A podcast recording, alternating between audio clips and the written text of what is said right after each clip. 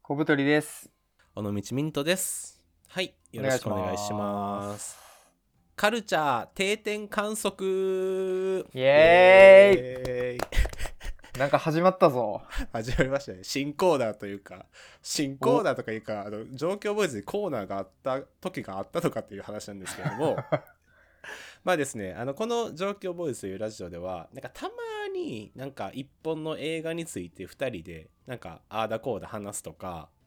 なんか1年が終わったタイミングでなんか2人が良かったなと思ったコンテンツを紹介するとかなんか節目節目でたまにそういうね本とか映画とか音楽とかを深く話すみたいなことはしてたんですけれどもそうなると1本取るほどではないけどなんかでも最近良かったなみたいなコンテンツたちがちょっと埋もれてしまうんじゃないかというふうに僕は思いまして、はいはいはい。だからまあ例えば季節に1回とかねまあなんか2ヶ月に1回ぐらいのタイミングで、まあ、最近良かったものコンテンツカルチャーとかを、まあ定期的になんか話していく回をちょコーナー化しようと僕が思いましておー、いいですね。カルチャー定点観測という名前をつけて、まあ、これからやっていくかもしれないっていう感じになりますこれじゃあ最終ゴールは、えーポパイに連載を持つことですね、二人で。まあそうですねでもコブさんが途中で飽きないか心配ですけどそれになってますよえ、ブルータスの方がいいとか。いい とかでもやっぱりひよこクラブの方がいいなとかなるかもし れないんどの年で齢層子供生まれてないと無理やな、それ。まあそうですね。 まあそんな感じで初回でちょっとやっていきたいと思います。はいはい。でまあ僕から行こうかなと思うんですけれどもお願いします。僕ですねなんかあの最近結構本をなんか読み、ま、読むようになりましてうん、特になんかあの小説の中でもミステリーって呼ばれるジャンルはいはをい結。構あの読むようになったんですよ。うん。え、コバさんミステリーってわかりますミステリーってあの、デスノートとかコナンのことでいいよね。さあれミステリー だからまあ確かいっぱい人死ぬけどねまあでもそうですねなんかあのまあ主に起きるのは大体殺人事件が起こりまして、うん。それがなんか謎めいてる殺人事件が大体起きるんですよでそれの犯人とかを、まあ、探偵みたいなやつが出てきて推理するみたいなはいはいはい。がまあよくあるミステリーの話ででちょっともう具体的に紹介していきたいんですけれども、うん僕がですねミステリーというものにすごく興味を持った、えっと、きっかけとなったターニングポイントの作品ですねあ、いいですね。。はいいこちらちょっと僕コブさん見せながらやるんですけどえっ、と結城春夫さんかなの「箱舟」という、えー箱舟本でございますはいこれはですねえっと2000何年22年かな本当一番直近の本屋大賞うん。のなんか多分10作品ぐらいあると思うんですけどの一冊にノミネートされている作品でございまして、うん読書系のツイッターとかなんかそう発信してる人たちがはいはい。 「箱舟やばい」みたいなことをなんかずっと言ってた時期とかがあったんですよ。はいはい。でなんか箱舟がやばいらしいっていう記憶がずっと僕の頭の中でありまし てねスラムダンク以来の表現です ね。そうそうそうそうそうやばい。とりあえずい見てくれ、みたいな。とりあえずやばいみたいな感じで なんかあのまあみんなが言ってたとでたまはたまいはい本屋さんに行って、あの手に取って読んだんですけれどもこれなんかね「運ぶ」っていう本あのなんていうのハードカバーじゃないんですけどソフトカバーみたいなこうデカめの本なんですよねうん。だからなんか1600円税別するんです けどしっかり値段まで言う。すいま せんちょっと税のことまで言ってくれるの珍しいね。こういう系で。ちょっとあの手元にね現物があるので見ながら喋ってるんですけど、はいはなんいか。そういうちょっと高いじゃないですか1600円税別の本なんて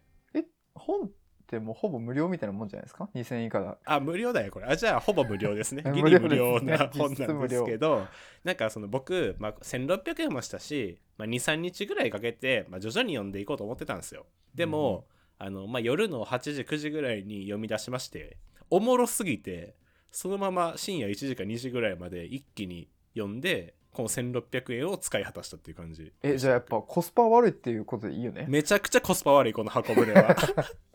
このカルチャー定点観測でコスパとか言わ ない。そうですねまあでなんかちょっとあらすじじゃないけど、まあ、だけざっくり紹介するんですけどはいはい。これはあのなんか大学生のグループかななんか78うん人ぐらいが、なんかそのうちの1人のおじさんか誰かが持ってる別荘みたいなところに遊びに行くんですようん。でその近くになんか巨大な地下屋敷があるみたいな風になってうん。みんなで見に行くんですねうん。で見に行ってなんかまあ入るじゃないですかで入ったらなんかいろいろあって閉じ込められてで閉じ込められた上に一人死ぬんですよその中でえだからその中にまああの犯人というかが絶対いますとはいはいはい。でなんか運悪くその地下施設の下から水が なんか攻め込んでくるんですよああ、じゃあもう溺れちゃうわけや、時間がそ経うつと。そうだから時間が経つと1週間ぐらいで僕ら溺れ死んでしまうとうん。でここから出るためにはなんかその1個方法があるんですけどその脱出するためには1人を犠牲にしないと出られないみたいな状況になるんですねはいはいはい。でまあそう1人もう殺人事件で死んじゃってるんで、まあ、出るんだったらやっぱその犯人を生贄にして出るのがいいよねみたいになるんですよああ、そうですね。まあ倫理的にそ考うそうえそてうそうなる。そうでそういうその犯人を探していくみたいなお話ですねなるほど。はいでなんかミステリーって結構あるのがどんでん返しっていうのがあるんですよはい。裏切られるわけですね。思ってたのと。これがマジの最高の最高ぐらいでどんでん返しが起きるんですねえ結構寒気するレベルのどんでん返し起こるんですー、よああ。でミントさんも呼んでて、マジかってなったってこと。そうそうそうえーみたいな1時ぐいらいに。 1時ぐらいにえ、 こんこんな時間マジかって。 まあそっちじゃないですけどそう、あ、そスっちじトゃなーくリーにて。ねあ、ストーリーですか。はい、だからこれはねかなりねもうね結構サクサクあの文章も全然難しくないんで読めますしもうそはいういうはどいんでん返しのエンタメ性もありますしすごいいいなと思いますねえ、これって僕ミステリーほとんど読んだことないんですけど、はい、ミステリー読んだことない人でも、うそんの箱舟は楽しく読めるんですか、絶対いけるおこれもう断言絶対いけるこれはえそれはなんでですかなんでっていうかね別に僕もあのミステリーってほぼほぼ読んだことなかったんですよでなんかイメージの中でシャーロック・ホームズみたいななんかあるじゃないですかはい江戸川乱歩とかそうそうそうであなんかとっつきにくそうじゃないですかはいはいはいでもなんかこの箱舟とかは全然あの何の硬さもなくスラスラ読んでいけますしうんで、まあ、の後に紹介するんですけど日本人作家の書くミステリーって全然むずくないですただただおもろいあーいいっすねはいなんでこうミステリーというものに入っていくきっかけの一つとして箱舟はめっちゃいいんじゃないかなと思いますねなるほどはい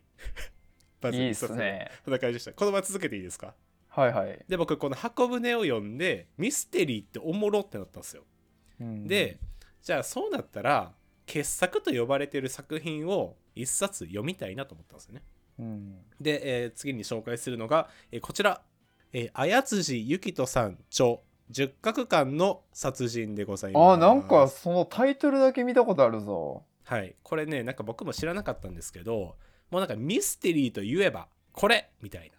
あそれぐらい有名な作品なんだはいもうなんか映画といえば「タイタニック」みたいなそそういうノリのやつです。なるほどねはい、もうなんかミステリーを読んでる人はこれを外しては通れないみたいな避けては通れない一作みたいな、へえもうなんか30年前ぐらいの作品なんですけどこれもめちゃくちゃおもろくてさっきの箱舟と同じようなあのどんでん返し系のミステリーですねそれは昔の作品だとちょっと読みづらさとかはなかったんですかめちゃくちゃ読みやすいこれも すごいなはい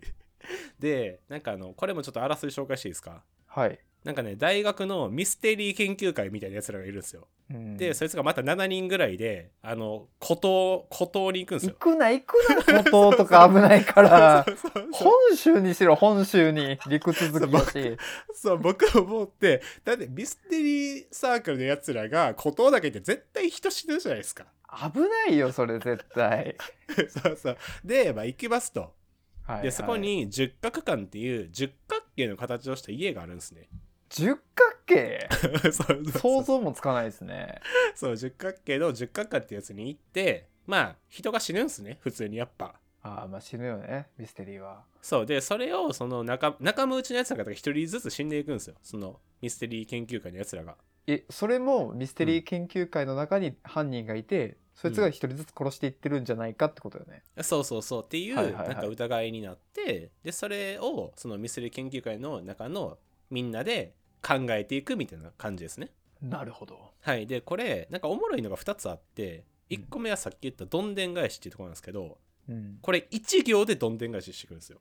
え えっていうかですね文章1行でマジではいで文字数にすると10文字ぐらいでどんでん返ししてくるんですねえそれぐらいみんなが見落としてることということまあまあそうですそうですでそこで犯人が分かるみたいなどんでん返しがあるんですけどでそれがねこれねあの10角下の殺人って結構前の作品なんであのん真相版っていう感じでちょっとこう修正が加えられた版があるんですようん。でそっちで読むとそのどんでん返しの1行がページめくった瞬間に来るんですえー、あーめっちゃいい感じにしてくれてるんや。そうそうそうだからこれちょっと絶対真相版で買った方がいいなと思ってでこれもう文庫にもなってるんで多分さっきの1600円よりは食べやすい半額ぐらいで買えると思うんでああ、コスパもいいと。はいコスパもいい そうでおぼれとかもう2つ目はこれうんあの、さっきこう島で事件起こるって言ったんですけど島と本州のまあ西点みたいな感じがこう交互に繰り返されるんですよえでそこでのなんか推理の進め方とかでなんか飽きずに読めるというかー、なるほど。テンポよく読めますね分量はどれぐらいあるんですか分量はね結構長くて多分450ページぐらいあるんじゃないかなああ、結構しっかりありますね。そうですねだから僕でもまあこれねやっぱ読み始めると止まらないんでまあ2日ぐらいで多分読んだような気がしますはいや、読むの。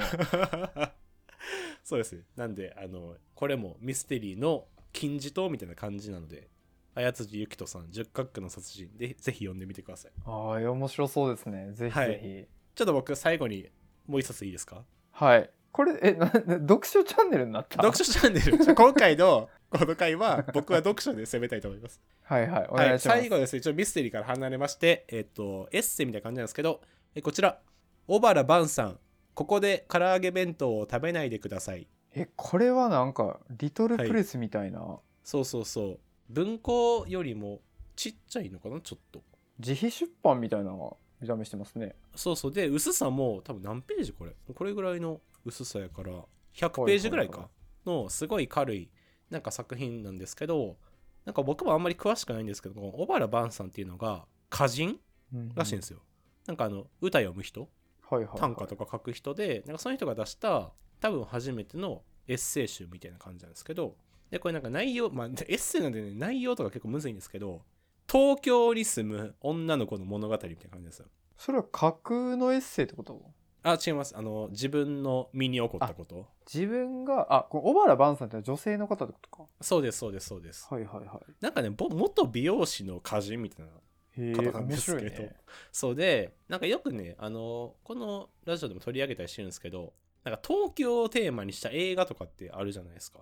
うん。なんか広い意味で言ったらあの花束みたいな恋をしたもそういうとこあるとああ思いー、ますし確かにね。なんか他にもねなんか僕が好きな「街の上で」っていうやつはもう下北沢っていう街を舞台にしてますしうん。なんかそういう作品ってすごいあると思うんですけどこの「ここで唐揚げ弁当を食べないでください」もそういう系譜の中の東京に住む人の物語みたいなはいはいはい。じゃあ、本当に美容師やってた時の話ってこと話とかその美容師を多分辞めなんか辞めた時の話とかもあったのかなあ,、えー、あるんですけど。どそれと住んでた町っていうのがすごいこうリンクしてというかあの書かれてるんですよね。であの何が良かったかっていうと僕の生活圏とほぼほぼ一緒っていうことです。ああ、じゃあもう近い範囲の、うん、あ、ここに住んでたんだとか。そうそうそう。とあかーなんかなんとかっていう町のなんとかっていう店みたいな結構うん。バイネームで出てくるんですけど、あ全然知ってるみたいな店とかもいっぱい出てきますしへえ。だからそこがすごい自分と何て言うの親近感が湧いて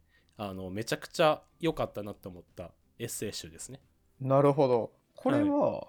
あんまり流通してなさそうやけど、どこで買ったんですかこれはね僕どこやったかなあの吉祥寺のなんかなんていうの100年っていうはいはいはい。わかります、なんか個人書店みたいなところになんかたまたま置いててなんか気になるなと思って買ったらめっちゃ良かったって感じですねえー、いいっすね。うんでこれも多分ねリアル書店は結構ねなんか探さないとないかなと思うんですけどネットも買えるんじゃないかなどっかでありそうっすね。うん。だからこれは東京の、なんていうの特にこう西側 ?23 区の西側あうの、んうんまあ渋谷とかよりこう、なんていうの渋谷、代々木とか、あっちらへん、うん。、で、なんか暮らしてる人とかはめちゃくちゃおもろいと思います。ああ、じゃあ、東京にいる人にこそうん買っていただきたい。買呼っんてでいただほしきかたねい。はいこれはマジでおすすめですえっと1000円税込みでございます い やその税の話までするのは珍しいって はいなんであの今回はですねちょっと僕からは3冊あの本を紹介させていただきましたあの全部おもろいんでよかったらおーミントさん結構読書熱いんですね今最近結構ね暑くてブックオフとかね通ってるんですよへはいえいいっすねはいなんでちょっと珍しく小説の紹介させていただきましたはいはいコブさんなんかありますこれ、はいまあ、2個あって僕思い出せばはいどうぞどうぞ一つがうん「ハリー・ポッター」の舞台見に行ったんですよ ハリー・ポッターの舞台なんすかその貴族みたいな生活してますねコブさんいやそれでも思ったんやけどうん都会の人ってこんなラフに舞台行くんだと思ってちょっとあのカルチャーショックだったんですけどうんあの、まあ、それは関係なくて「ハリー・ポッターと呪いの子」っていううん「ハリー・ポッター」の舞台を TBS の前でこうんう常設スタジオみたいなとこでやっててへえそれを奥さんがチケット当ててくれてうんあの普通1万5,000円ぐらいするんですよね結構すんなするよね高いよね、高えーほんまに貴族やんと思ってちょっと僕ビビっててうんまあまあなんか取れればいければいいんじゃないみたいなちょっと濁してたんですけ ど高いからはいだはったらその「ハリー・ポッター」のいうんまあ当たる抽選チケットっていうのが毎回何枚か出ててうんそれに当たれば5,000円で席が取れるんですよすごいでそれをたまたま奥さんが当ててくれてすごいなうんでもこれは行くしかないとはいねだって3分の1にもなってるしと思って確かにね安いしねコスパいいしと思ってコスパいいし ねで舞台を始めてみたんですけどうんうんいや僕正直ね舐めてましたね舞台ってあ舞台よなんかその、俳優が目の前でやるって言って「ハリー・ポッター」ってやっぱ魔法を使うじゃないですか、うんそれって絶対映画の CG とかの方が表現できるから確かにこれどうなんと思ったら、まあ、その辺もしっかり考えられてるしへえあとやっぱ生でこう俳優さんの演技とか見てこう引き込まれる感じとかがうん演技上手い人って映画とかドラマでさえ引き込まれるじゃないですかうんもうそれの比じゃないというかあそうなんやもう会場が全員持ってかれるみたいなその人の泣きの演技にっへえすごていうのを味わってあ、っうんこれは舞台好きな人がいるのも分かるなっていう感じでめちゃくちゃ面白かったですねなるほどな。なんか僕もこれまでほとんど舞台って見に行ったことないですけど、こコブさんってこれまであったんですかいやこれが僕人生でほとんど2回目でうん。 1回目は高校生の時にうん。学校で見に行かされたうん。新選組と龍馬をめぐる謎の演劇 謎のね。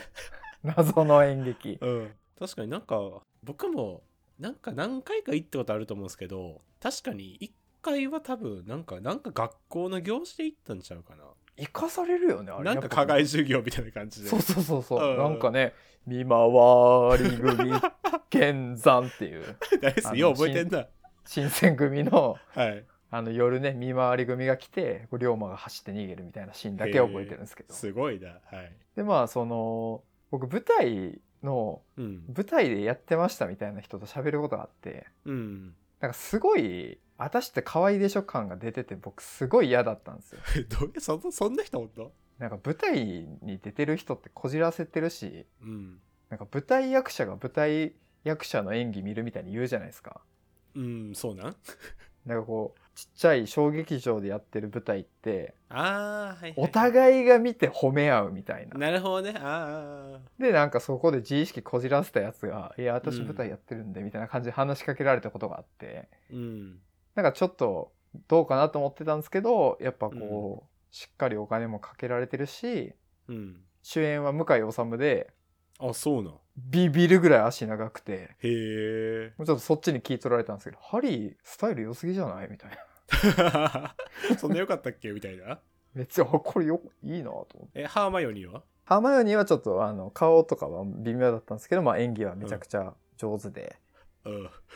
いやーちょ顔っと,、とね、かすはっ微妙だけど。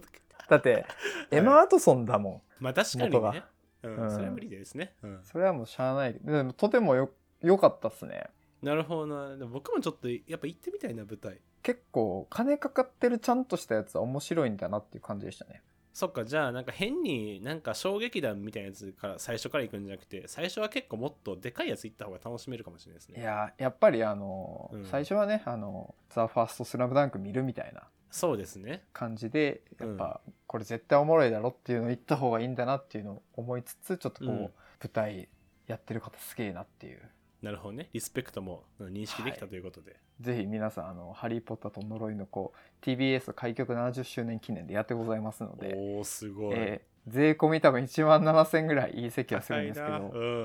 ん価値あると思います僕は。ありがとうございます、はい、でもう一つがうんコンテンツではなくて。はいコンテンツを追うのに疲れてきたっていう話をしたいんです よ。す僕ごはいもう終わってまえよこのシリーズもう定点観測できひん やんもうこれ言うてもうたミントのあミントの定定点観測と時々小太りでいこう。 何 それダサいな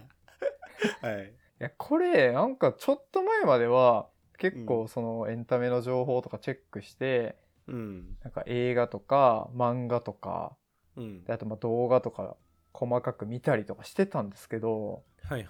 なんかある日を境にちょっとしんどくなってきてそのトレンド追ったりとか、はいはいやれこのドラマが流行ってるやれこのアニメが流行ってる、うんであの映画が人気になるとか、もうなんかちょっと追えないなってなってうん今は一回漫画で読んだことある作品を奥さんとアニメで見るみたいな感じでうん今まで見たことあるやつ見たりしてます結構小部さんねその最新のものとかをちゃんと追ってた方の人なんですかそう気になるやつがあると見るみたいな感じですねなるほどねなんか、うんあの本とか結構月に10冊20冊ぐらい読んでた時あるじゃないですか小部さん、はいはいはあいの辺ってどうなったんですか今は本は一応買ってはいるんですけど、うん今興味があるジャンルっていうのも一通り読み終えたんでどうしよっかなって感じで迷ってる時期ですね迷ってるとかあるんや本にうん、うん、ななんか何買おうかなってで手に取ろうとするのは今まで読んできたようなやつと一緒なんですけど、大体やっぱ内容一緒なんでそっか それこそさっきミントさんが言ってたミステリーとか読んだことないし読んでみようかなって今ちょっと前向きには思ってるんですけ ど前向きにねうんなんか映画とかもまあちょっとブルージャイアント気になるから見たいなぐらいで、もうあとは細かく見たりとかはちょっといいかなっていう感じであとやっぱうんネットフリックスのこれ面白いよとか善意で進めてくれるじゃないですかみんなはいはいはい、あれはもうちょっとねなんかしんどいですね正直うん、僕もあんな人から勧められて見たことないですよ一本もしんどいもんみんなそそんな、うん、みんないしんどやいもんそうよね、うん、なんかいやいいけどちょっともういいいいかなと思いますねまあ確かになあとなんか僕もなんかね映画うん、結構2000何年 ?21 年ぐらいから割と見始めたんですけどうんなんか僕2年か3年連続なんか50本くらいは多分ちゃんと見てるんですよ、えすごいねそれでなんかそれなんかそうフィルマークスとかにこう登録してるから本数とか分かるじゃないですか自分が見たやつうんでもなんかその50本っていうのが勝手に自分の中でのハードルになってるなってちょっと気づいた時があってはいはい別に そんな見たやつだけ見たらいいやんみたいなマインドに僕もなってきましたねあーちょっとじゃあ映画好きやし本数見た方がいいんじゃないと思って、うん50本を目安にこう頑張って見ようとしてたかもってことうんまあでもこれまでは普通にこう新作とかでもすごい面白そうなやつがいっぱいあったから自然と増えていったっていうだけなんですけど、最近ちょっとおもろそうなやつ少ないなみたいなふうにちょっと思ってあてーでそれって多分、はあのコロナで撮影ちゃんとできてなかったと思うんですよね、ああそっか、うんそのタイミング的にねそっかそっかそうそうだからまあなんかあんまり最近あのこれは絶対見たいみたいに思う映画もあの減ってきてうんでなんかこのままだと50本なんだから絶対いかへんぞとか思ってたんですけどうん別に50本なんかいかなくてもいいもんなって普通に思い出してそうまねした誰と契約してるわけでもないもんね そうそうそうそうだからまあ自分のペースでいいんじゃないとも思いますけどねああやっぱさそのコンテンツの供給スピードがまず速いでしょうんそうねでちょっと前まであんだけ人気だった作品ももう新しいのが始まって別のものが話題をかっさらってるっていうので、うんなんかその人気だから見てみようかなっていう感じで選んでるともうとてもじゃないけど追い切れないよね、まあ確かになしかもそれがなんか例えば学校とかで共通の話題として上ってくるようなところにいる人は結構しんどそうですねそうっすよねいや見てねえよ、みたいななんか分からんけどチェーンソーマン見たとかスパイファミリー見たとかなんかね呪術廻戦がとか鬼滅がとかそのいっぱい言われたらしんどいですもんねいやそうそのワンピースの一本槍で戦うしかないんでこっちは いやそれより今週のワンピースがさワンピース老害みたいになってくるから ワンピース老害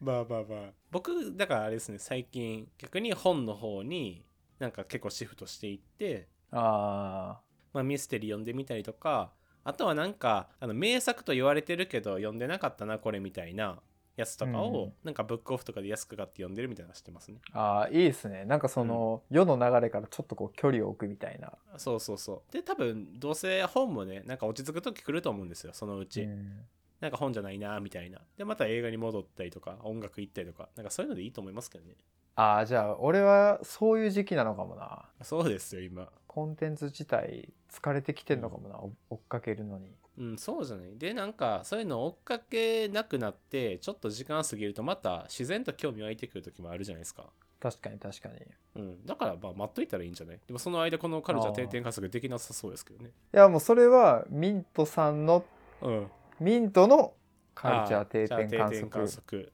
と、沈黙の小太り沈黙ハリのカハリー・ポッターみた いなかっこいい。かっこいい。ハリー・ポッターと沈黙の小太僕のり小太り。 何それ 全く喋らない俺がいる舞台に